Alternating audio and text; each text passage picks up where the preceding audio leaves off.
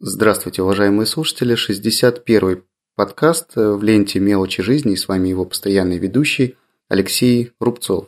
Перейду сразу к темам. Тем накопилось немного, и этот подкаст, я думаю, вполне возможно побьет рекорды по длине, рекорды по самому короткому подкасту в этой ленте. Итак, э, главное событие, которое произошло на последних днях, на последней прошедшей неделе, это наконец-то появился у меня более-менее стоящий интернет. Наконец-то та фирма-провайдера, это Ростелеком, заменил мое вот уже существовавшее на протяжении последних четырех лет ADSL подключение на нормальный проводной интернет, то есть э, теперь до квартиры доходит выделенная линия, заказал я самый дешевый минимальный тариф э, с минимальным набором услуг, то есть по скорости доступу к сети интернет, но тем не менее даже и этот минимальный тариф с легкой покрывает э, все то, что предоставлял э, доступ к сети интернет по технологии ADSL. Это очень положительный момент. Негатив связан с тем, о чем я уже говорил в прошлом выпуске подкаста, о том, как долго это все происходило, как муторно не, пошло, не прошло без проблем. И на момент самого подключения, буквально на следующий день интернет а, уже оказался отключенным по необъяснимой на тот момент причиной. Самое интересное, что причину отключения установить было чрезвычайно трудно, общаясь через э, службу поддержки.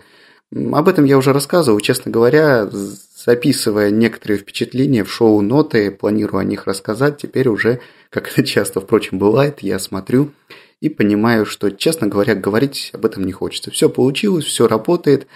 Э, прошел я 7 кругов ада определенных, пришлось исходить э, в офис, э, то есть вся та проблема общения с провайдером через какие-то коммуникационные средства, типа телефон или через интернет, полностью присутствует, не решена, приходится ходить ногами, носить документы руками и так далее, и так далее. Но, тем не менее, нашел я выход из этой ситуации, добился некоторого взаимопонимания.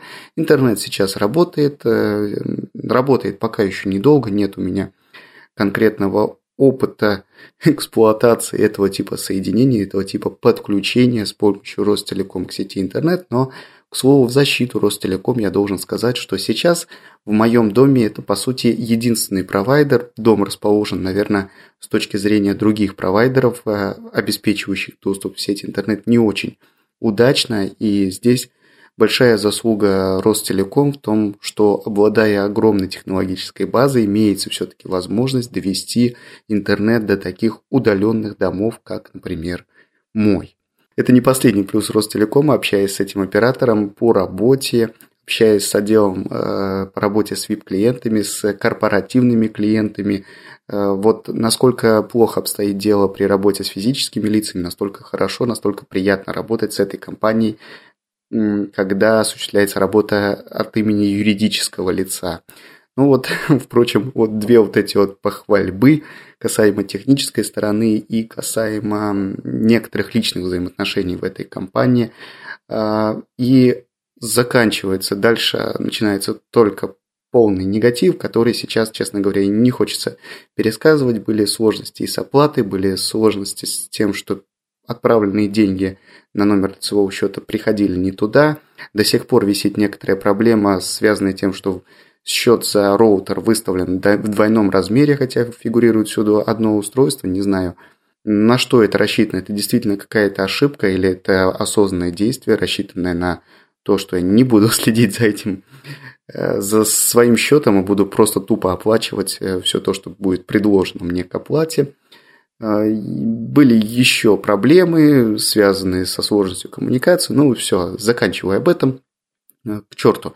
Э, все, что было, прошло, интернет работает, интернет меня полностью устраивает, и наконец-то появилась возможность смотреть э, ролики с Ютуба и полнометражные фильмы. А вы, кстати, знаете, что на Ютубе выложены полнометражные фильмы, в частности, из фондов э, нашего советского кино. Очень много фильмов, очень много мультиков интересных, на мой взгляд, запомнившихся из детства, которые я с удовольствием пересматриваю – пересматриваю буквально каждый год.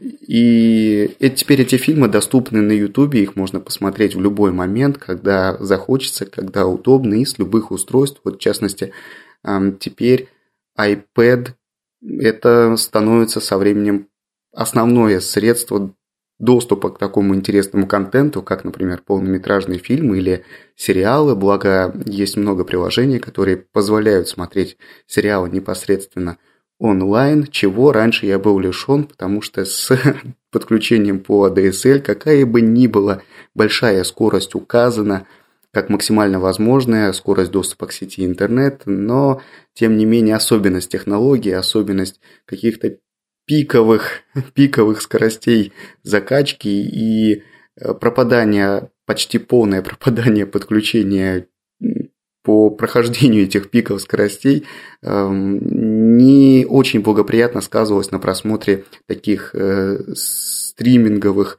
вещей, как, например, видео или там аудио, периодически все замирало, приходилось нажимать кнопку повторно пауза, плей и так далее, и так далее, и так далее. Ну, в общем, смотреть было неудобно, а сейчас все поправилось, и я этому несказанно рад. А вот, кстати, что касается сериалов, эм, на прошлой неделе пришло еще одно огорчение, и, к сожалению, я не знал, э, точнее, ну, как бы это не особо подразумевалось, может быть. А я говорю о том, что последний сезон, точнее тот сезон э, сериала «Доктор Хаус», который сейчас идет в эфире, это восьмой сезон, станет последним. Последним сезоном в этом сериале. Э, насколько я помню, всего вышло 270 5 или 277 серий, то есть выйдет всего э, в 8 сезонах. Сезон закончится в мае, по-моему, 5 мая выйдет последняя серия Доктора Хауса, чему я ну, не могу обрадоваться. Очень мне нравится этот сериал, и вопреки всем тем мнениям, которые раздаются э, со стороны различных критиков о том, что в последних сезонах сериал «Доктор Хаус» портится, я не разделяю это мнение, мне нравились и первые сезоны, и последние сезоны, может быть, нравятся даже больше, чем первые. Благо, сериал «Доктор Хаус» находится у меня на жестком диске, и первые, наверное, 5 или 6 сезонов я пересматривал ну, раза три точно, и знаю, с чем сравнивать. Вот сейчас, пересматривая первые серии, первого, второго, может быть, даже третьего сезона, они, честно говоря, ни в какое сравнение не идут с тем, что нам показывают в шестом, седьмом и вот в текущем восьмом сезоне очень мне нравится, как развивается сюжетная линия сейчас, и очень жаль, что сериал закончится. Хотя, честно говоря, где-то подспудно хочется, чтобы сериал дошел до какой-то логической точки, произошла какая-то кульминация, взрыв страстей, э, чтобы выход получили все те, э, я не знаю, там скрытые эмоции, которые накапливаются у героев сериала, чтобы все что-то в какой-то момент взорвалось, подобно ядерному взрыву, и, само собой, такое событие станет концом этого сериала. Надеюсь, что что-то подобное э, создатели сериала приготовили нам вот к маю месяца этого 2012 года и не разочаруют нас. По крайней мере, все сейчас в развитии сюжетной линии сериала идет именно к этому. Итак, восьмой сезон Э, сериал «Доктор Хаус» станет последним, и последняя серия в американском прокате выйдет, если не ошибаюсь, 5 мая этого года. Очень жаль, с одной стороны, с другой стороны, очень интересно посмотреть, чем же это все закончится. И последнее, о чем я готов рассказать сегодня, просто рассказывать больше и нечего. Все, все время отнимает работа, работа, дом, работа, дом. И изредка захожу в спортзал на тренировки, но это уже тема другого подкаста, подзарядка, кстати. Я уже делился своими впечатлениями, своими, может быть, с какой-то точки зрения недоумеваниями о том, что предпоследний выпуск подзарядки, вышедший в середине января этого года, уже набрал более 7 тысяч скачиваний. Так вот, да, порог в 7 тысяч скачиваний преодолен, по-моему, уже приближается к 7,5 тысяч скачиваний, продолжает э, увеличиваться количество скачиваний на счетчике на сайте терминала под FM. А, я подразумеваю, что это связано с тем, что подкаст «Подзарядка» появился в топе э, в iTunes. Теперь в iTunes подзарядку найти очень даже легко, где-то там на главной странице периодически этот подкаст появляется. Итак, я отошел от той темы, с которой хотел, которой хотел поделиться с вами. Итак, э, я когда-то давно, полтора года назад, э, в выпусках подкаста должен был рассказывать о том, что ходил на занятия в некоммерческое образовательное учреждение «Школа речевого мастерства». Конечно, в первую очередь мне интересно, интересны были занятия этой самой школы речевого мастерства «ШРЭМ». Коротко, эта школа находится в Ульяновске, там, где живу. То есть не пытайтесь ее найти в своем городе. Это не имеющее никаких региональных отделений, некоммерческое образование культуры обучения, там не знаю, как это называется. Правильно – Э, но так вот, в первую очередь я хотел получить некоторые навыки, научиться чему-то именно в плане речи, именно в плане записи на микрофон. Э, конкретно такой обучающей программы не предусмотрено не было ни тогда, не предусмотрено сейчас, а к тому, что сейчас я скоро вернусь. Самый подходящий курс, который был на тот момент и который остается сейчас, называется самопрезентация. Хотя помимо самого, собственно, обучения речевому мастерству в этот курс включены также такие дисциплины, как, например, ведущий на сцене, то есть какие-то основы сценического мастерства, как правильно выступать перед большой аудиторией на сцене, так и какие-то основы актерского мастерства, еще такие вещи, как психология и так далее, и так далее. Не то, что мне на самом деле интересно, но в том числе давались уроки именно речевого мастерства, именно техника речи, орфоэпия, запись запись в кадре, то есть э, проводились регулярно э, записи непосредственно в настоящей такой вот в настоящем подобии телевизионной рубки, или как она называется, э, записывали на камеру, на микрофон, читали новости, проводили интервью и так далее.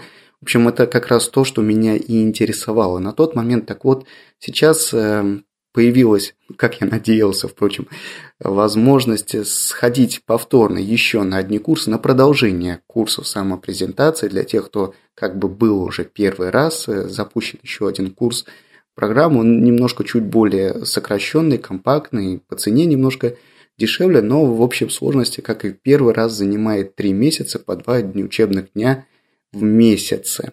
К сожалению, вот сейчас подходит первый месяц моего обучения на этих повторных курсах, и, скорее всего, для меня он станет последним, потому что следующие два месяца будут, ну, очень перегружены даже по сравнению с этим работой, и не останется у меня ни малейшего шанса попадать на курсы. Ну, впрочем, если даже будут какие-то шансы, то они будут равняться одному-двум занятиям в месяц, что, согласитесь, не очень удобно даже с коммерческой точки зрения платить за полный курс ради одного-двух занятий в 4 недели. Это, во-первых, бессмысленно с точки зрения обучения, а во-вторых, бессмысленно с точки зрения денежных трат.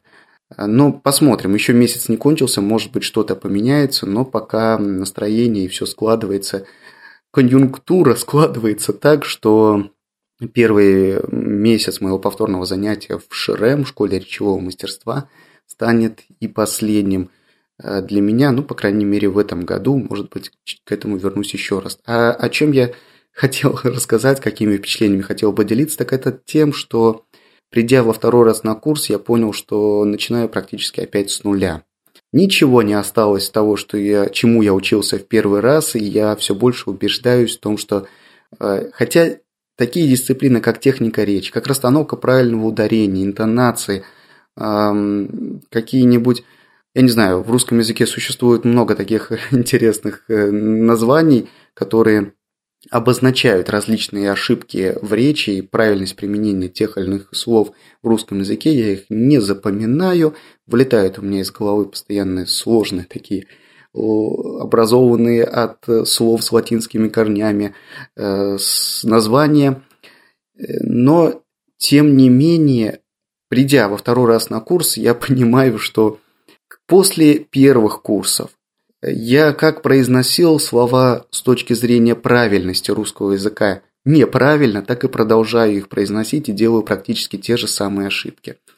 Ни для кого не секрет, что то, как мы говорим в повседневной речи, э, очень сильно, очень, поверьте мне, ну, почти на процентов 80, наверное, отличается от того, как это говорится правильно. Это касается не только ударений, это касается и применения различных э, слов, которыми, которых мы наделяем абсолютно другими смыслами, не соответствующими тому, которые были заложены в них изначально. Это одна сторона медали. Другая сторона. Если мы все говорим так, если мы все ставим неправильно ударение, неправильно применяем слова, а, даже в нашем родном языке, то, казалось бы, а так ли это важно, а так ли нужно тогда следить за этой частотой, за частотой речи, и не проще ли более легко относиться к таким вещам, вот в частности даже да это помню я по результатам первых своих занятий, наблюдая за дикторами, за дикторами радио, телевидения,